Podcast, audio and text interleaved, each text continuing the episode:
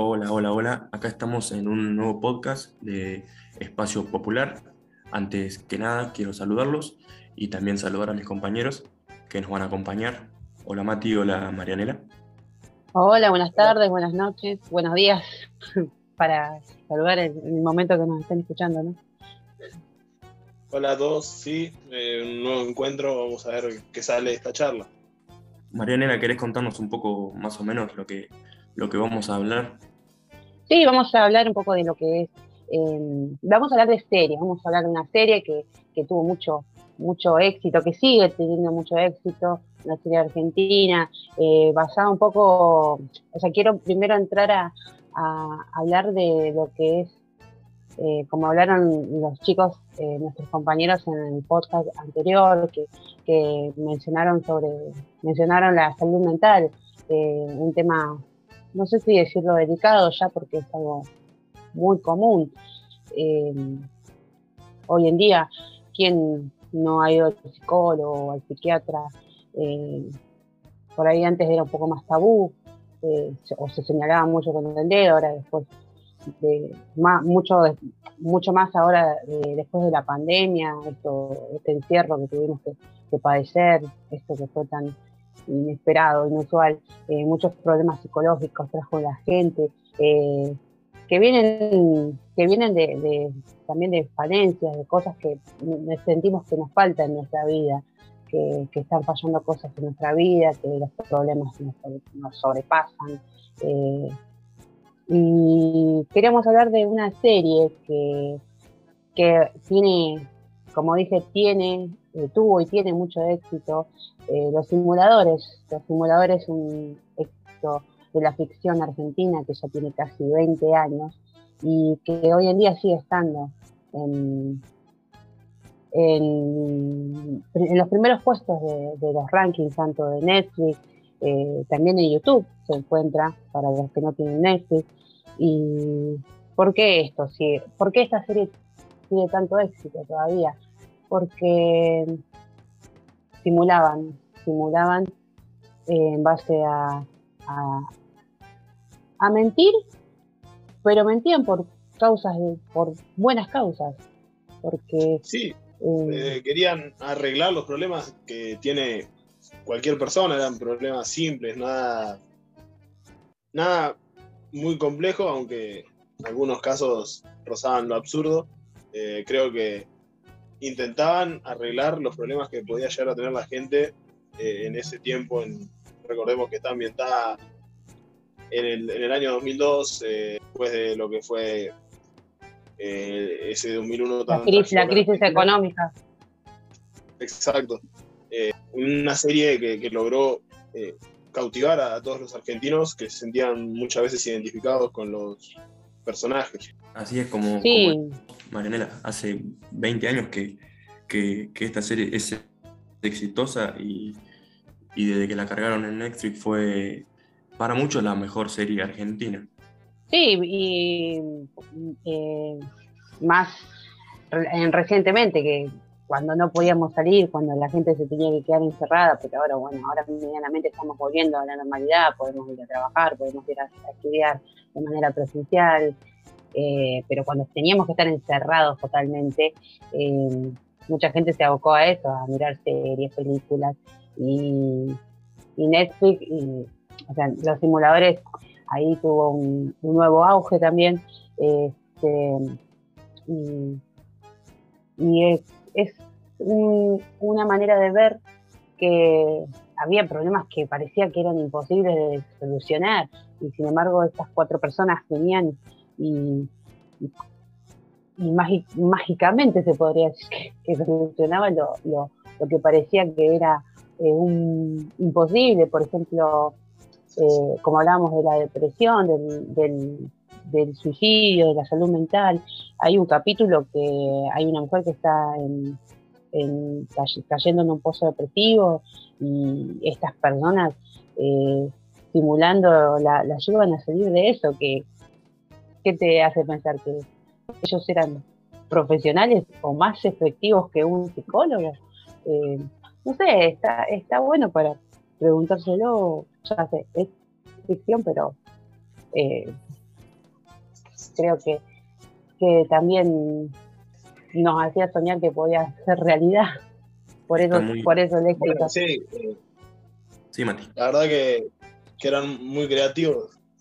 Para, para empezar, podemos eh, vamos a describir un poco lo que era la serie. Era simple, eran cuatro amigos que se dedicaban a resolver problemas cotidianos que, podía llegar a tener la gente. Fue dirigida por Damián Cifrón, eh, fue es un gran director de, cine y televisión.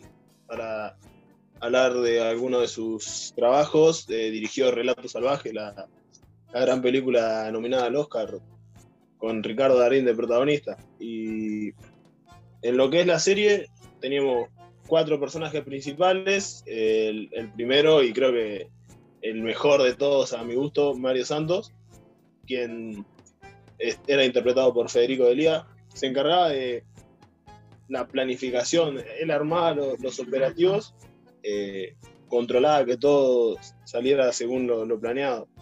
Otro personaje importante era el de Emilio Ravena, que estaba en la pelea para ver si era el mejor para mí o no, pero bueno, eh, Mario Santos no hay con qué darle.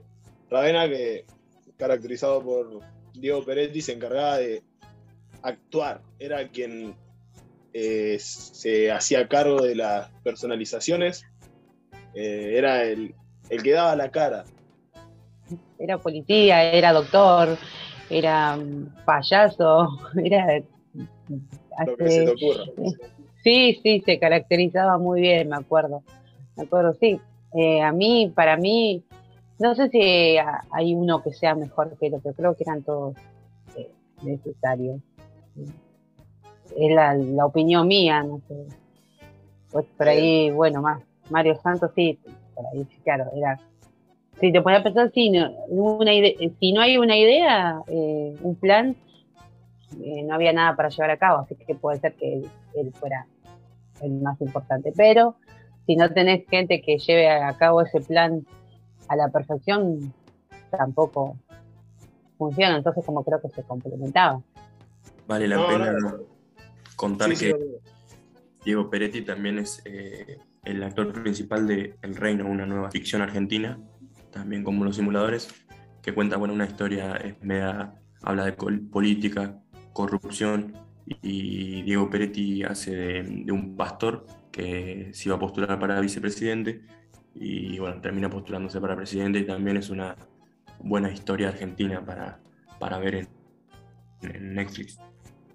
Sí, creo que, lo que es eh, el tema series eh, creció más estos últimos años, donde con las nuevas plataformas es más fácil de poder eh, encontrar ese contenido, pero volviendo a, los simuladores, para no desviarnos del tema y para seguir con los personajes, eh, todo, todo plan tiene que estar eh, bien basado y tener buenos fundamentos y para eso estaba Gabriel Medina, que interpretado por Martín Sheffield, eh, se encargaba de reunir toda la información necesaria para no cometer errores a la hora de, llevar a cabo el operativo. Creo que una gran, una gran interpretación de, de Martín. Y el otro personaje principal, y te lo nombro último, pero no por eso sea el menos importante, es Pablo Lampone, eh, interpretado por Alejandro Fiore, quien se encargaba de la técnica y la movilidad. Era quien conseguía todos los materiales necesarios para desarrollar ese operativo. Se habla de, hacer una película eh, sobre la serie, pero bueno, todavía no se han puesto de acuerdo. Dijeron que antes del 2022 eh, iba a estar la confirmación. Yo la veo muy difícil, pero sería, sería sin dudas un éxito. Eh, más allá de cómo sea la película, mucha gente seguramente la espere con ansias. Sí, creo que por el cariño que se le puede llegar a tener a, los personajes, a, los actores mismos.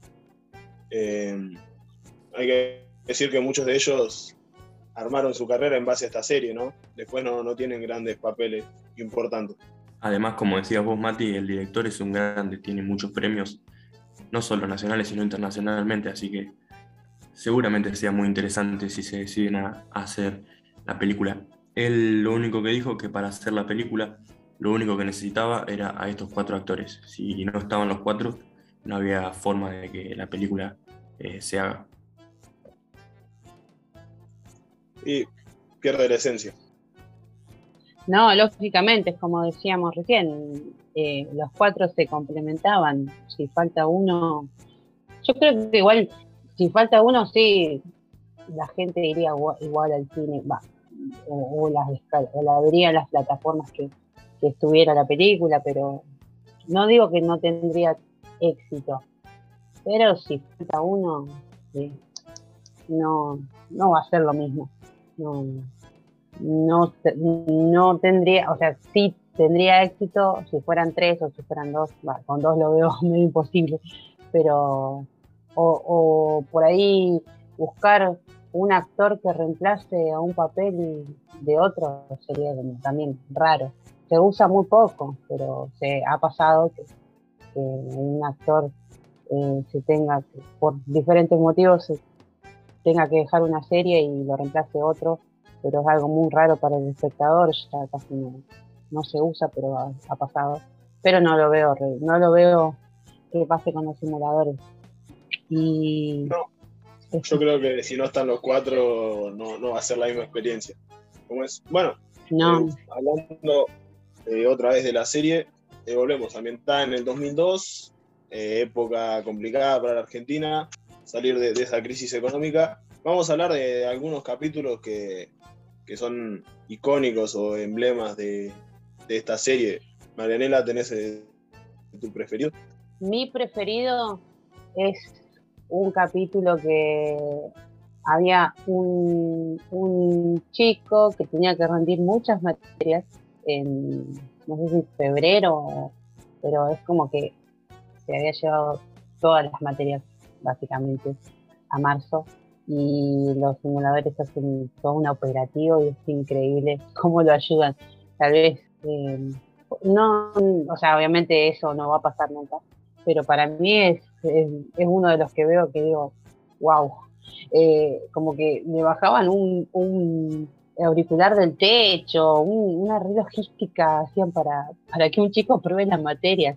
Y aparte, ¿cómo le cobras a un nene un operativo así, es como que ese fue un capítulo que me, llamó mucho la atención, el ingenio, no solamente en el operativo, sino también en, la manera que ellos encontraron para poder cobrarlo. Ese, por ahí es mi preferido, pero hay muchos, hay muchos. Dije ese porque también es un poco el que se me vino a la cabeza ahora, pero hay, hay muchos. ¿Y ustedes? Sí, es, es un buen capítulo, creo que se ve mucho el despliegue que tenía cada uno de los, integrantes del grupo. En Domingo, ¿tu capítulo favorito? Mi capítulo favorito es el que a ellos llaman el más excéntrico, el más loco, se podría decir, que es cuando inventan, eh, le hacen eh, creer la historia de, que existen los extraterrestres a un eh, jefe de policía fanático de, todo ese tipo de, de cosas, ovnis extraterrestres, vida en otros planetas y se arman una, una mm, brigada impresionante, consiguen todas las cosas, le hacen creer que son estadounidenses que vienen a investigar al país y bueno, le hacen comer un verso enorme y es muy bueno eh, cómo se destacan actuando en este, en este capítulo los actores. Eh, por ejemplo, mm, Ravena eh, la, la, rompe toda en ese capítulo, por eso debe ser que, el que más me gusta a mí. Está bien, el, oficial, el oficial Cruziti, sí. Buen capítulo. Yo eh, por mi parte, tengo dos. Eh, el primero eh, es el del capítulo 5 de la temporada 2, en la que los simuladores ayudan a un chico de, séptimo grado que los amigos le hacían bullying, los amigos, los compañeros de, la escuela le hacían bullying, y mediante un, concurso de, de cómics de superhéroes logran, logran revertir la situación. Creo que ese está muy bueno. Y lo que está bueno de este capítulo es que eh, intentaron hablar de, todas las cosas que suceden en nuestra vida cotidiana y que, y que capaz que muchos no ven, pero que son cosas que pasan. Y bueno, e, el otro que, me gusta mucho es el capítulo 7 también de la segunda temporada, en el que eh, por un error de la Brigada B, que supuestamente la, habían armado para eh, llevar a cabo los operativos más fáciles, terminan siendo capturados por el FBI y bueno, eh, deciden ir y hacerle un simulacro al mismo FBI y logran rescatarlo. Creo que ese es otro capítulo en el que despliegan sus habilidades y, pueden ayudarlos al fin y al cabo. Sí, ese capítulo que, que mencionaste primero era el que le decían bola de fraile al niñito, ¿no? Sí. era? Sí, sí, que está muy bueno. Por, por, ser eh, gordo y, eh, y lo usaban como chico expiatorio y creo que lo terminan resolviendo bastante bien, generándole confianza al chico. Sí, ese, ese está muy bueno porque también es un poco lo que hablábamos al principio, eh, las secuelas que te puede dejar el bullying. Sí, es un tema muy interesante. ¿Cuántos chicos que terminan requiriendo de atención psicológica porque, porque sufren de bullying, que es un tema que, antes siempre existió, pero no, no, no se le daba la, la difusión o la importancia que se le da ahora. Así que sí, ese capítulo creo que coincido con vos y también es uno de mis, de mis, preferidos. Y bueno, es, si te pones a pensar, es, una serie que tiene capítulos eh, muy reales capítulos que se resuelven de formas eh, normales, si querés, eh, como el de el 1, como el primero, que lo resuelven como volviendo a juntar a la pareja después de que hubo ahí un intento de robo simulado o así. Y después tenés capítulos que, rondan lo, absurdo, como el capítulo que terminan con el, con el conde Drácula, eh, el de geriátricos. Entonces, son problemas que, que se viven en la vida cotidiana y lo, que se destacan es la, forma de resolver lo que tienen en cada uno de ellos. Es genial el capítulo este que encuentran a un carnicero que es igual a Paul McCartney y a la mujer esta que es fanática de... Hay una señora que está deprimida y, es muy fanática de Paul McCartney, entonces le, como que le hacen creer que lo puede conocer en persona. Y, eh, eso también eh, ayudó mucho, como creo que lo dije al principio, que le ayuda a la mujer a, de, alguna, de alguna manera volver a la vida, porque había quedado muy deprimida, que el marido la había dejado. Eh, sí, son temas que ahora que estoy hablando así, parece que estuviera hablando de, una amiga o de alguien que conozco, porque sí, eran temas, si bien había, tenían esa extravagancia ellos eh, para resolver los casos, eh, resolvían casos que son de la vida cotidiana, siguen siendo. Sí, creo que así lograban, al ser casos comunes, eh, cosas que le puede pasar a cualquiera de nosotros, eh, lograban generar empatía con la gente que, miraba estos, estos episodios. Y bueno, la, forma de resolverlo creo que es lo que te maravillaba y te hacía seguir viéndolo. Sí, chicos, es como que si nos ponemos a hablar de los simuladores parecemos todos como re fanáticos porque es como un tema que, nunca se agota, los problemas siguen estando en vigencia y, la serie también. Así que eh, este, si hubo alguien, no creo que haya alguien de los que nos esté escuchando que no la haya visto, pero si alguien no la vio, la puede ver, como dije hoy, los que no tienen Netflix la pueden ver en, en YouTube y, y los que ya la vieron y la quieren volver a ver también. Yo personalmente a mí me encanta algunas que otra vez miro capítulos y, como dice recién, me apasiona hablar del tema de esta serie. No por nada, hablando el Martín Fierro de Oro. No, obvio. Y lo que hay que destacarle es que es una serie que, que hoy en día la ve gente, o la ven chicos, jóvenes, que cuando esta serie salió, eh, o, no habían nacido, o tenían pocos años. Yo cuando esta serie salió no tenía ni dos años todavía y ahora que tengo 20 eh, la, sigo viendo y creo que eso demuestra que, es una buena serie y que está bien posicionada. Y no pasa de moda. Exacto. Claro, sí, eh, está siempre vigente. Los problemas siguen existiendo. Y bueno, yo, ves, yo tengo 34 años y, y fíjate que la, son, vos tenés 20 y 21 años, la diferencia de edad, y sin embargo, eh, sí, también es para todo lo público. Y creo que mm, dentro de 10 años más, el chico que hoy, tiene 10 años va a tener 20 y tal vez la va a mirar. Porque la, eh, hoy asociábamos un poco lo de la crisis económica, o sea, esta serie apareció en el 2002, cuando recién salíamos de una crisis muy fuerte, se volvió lo volvió a ser un éxito en las plataformas digitales ahora durante la cuarentena, cuando vivimos esta crisis mundial, donde nos teníamos que quedar encerrados. Ojalá que obviamente no vivamos otras crisis así, pero fíjate que como que siempre eh, hay público que la vuelve a ver y sigue siendo esa manera de, escapar y de soñar con que un grupo de personas nos solucione los problemas. Eh, no creo que exista nunca en la vida real eso, pero estaría muy bueno tener unos simuladores que, nos hagan conseguir un buen trabajo o que no tengamos que trabajar más. Bueno, este, eh, otra, otra cosa que, que, te la destaca y te la marca como una gran serie es que después de su salida acá en Argentina, eh, varios países compraron los derechos para poder crear eh, sus propios simuladores. Por ejemplo, Chile emitió dos temporadas también, entre el 2005 y el 2010. España hizo lo propio entre el 2006 y 2007. Eh, lo mismo en México, hasta en Rusia eh, llegó a, haber una especie de simuladores. Creo que, esto también te, marca eh, el nivel que tenía la, serie argentina.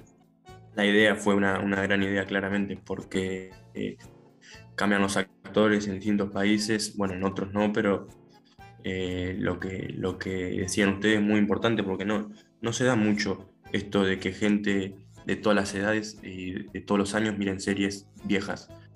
Eh, pasa así de, los estrenos, de sale algo y, lo miran los chicos, los grandes y, todo el mundo. Pero de ver eh, series viejas con imagen, imágenes más viejas, efectos, juegos de sonido y cosas así, muchas más antiguas, son más difíciles de captar a las personas. Sin embargo, esta idea hizo que, que en el 2020 eh, haya un récord y se vuelva a mirar la serie como el día que, se estrenó en un canal, en un canal eh, de aire. Claro. Claro, sí, por Telefe, eh, que hoy mismo, como, diga, como decía hoy, 20 años después, todavía sigue estando en la plataforma de Telefe también, esta serie, también para los que la quieren ver. O sea, mirar si el éxito que tuvo, que hasta el día de hoy a Telefe le sigue dando ganancias 20 años después. Porque si la tienen en su plataforma es porque evidentemente es algo que se consume, que se ve y, sigue generando dinero, sigue generando ganancias esta serie. Aparte de lo que ya, como decía recién, cuando se vendieron los derechos para hacer nuevas versiones. Eh, es un producto que, que mientras se siga consumiendo va a seguir generando. Y debería ser la película, pero por una cuestión de, obviamente sí, de, que seguramente los productores y el autor y los actores van a querer tener una ganancia ¿no? monetaria, pero, pero fíjate como decía recién que lo que sigue, sigue facturando, sin, solamente reproduciéndola. Igualmente hoy en día creo que no sería viable llevar a cabo todos estos operativos de simulacro, ya que con el crecimiento de la tecnología es muchísimo más fácil reconocer a una persona y encontrarla. Creo que eso de cambiar tanto identidad y todo eso, más complicado el día de hoy. No, claro, ahora con el tema de las redes sociales, ponen tu, o mismo tu rostro nomás lo ponen ahí en, algún, en uno de esos programas que, tienen reconocimiento facial, creo que en Google se puede hacer eso, me parece. Eh, pones una imagen y, aparece el lugar donde está. O... No, no, claro, sí, sería. Es verdad, ahora que lo, lo mencionas, no lo había pensado, sí, no lo había pensado, sí, habría que hacer unos simuladores modernos o, o que vayan cambiando la gente, no, sería así como un poquito más complicado. Pero no creo que para Damián Cifrón sea imposible, porque como el director tiene una imaginación ya para idear esto hace 20 años, yo creo que, sería un nuevo desafío. Es una opinión personal, ¿no? No sé si él estaría dispuesto a hacerlo, pero yo creo que se podría eh, ayornar a, a, la actualidad. Ahora digo, yo digo se podría, pero hay que ver cómo. Bueno, sí, creo que, es, eh, el cómo es lo, lo, más importante acá resumiendo. Sí, es, que yo sigo, sigo soñando con que aparezcan esos que nos solucionen la vida. Bien, es una gran serie, consta de 24 capítulos, 13 en la primera, 11 en la segunda. creo que, es una serie que no te la tenés que perder. Eh, son temas cotidianos que nos puede pasar a cualquiera, con resoluciones un poquito más extravagantes, como dijiste, pero que, vale la pena mirarlos. Eh, así que no, no se la pierdan, búsquenla en Netflix, en YouTube y bueno, eh, hasta acá llegamos. Eh, si les gusta este contenido, eh, escúchenlo y estén atentos que vamos a seguir subiendo más charlas. Así que bueno, los despido, Domingo, Marianela. Chao chicos, hasta la próxima. Déjenme decir que si quieren tirarnos alguna idea o seguirnos, pueden seguirnos en Twitter, arroba popular espacio. Muy bien, y bueno, nos despedimos. Va a ser hasta la próxima. Chao, chao.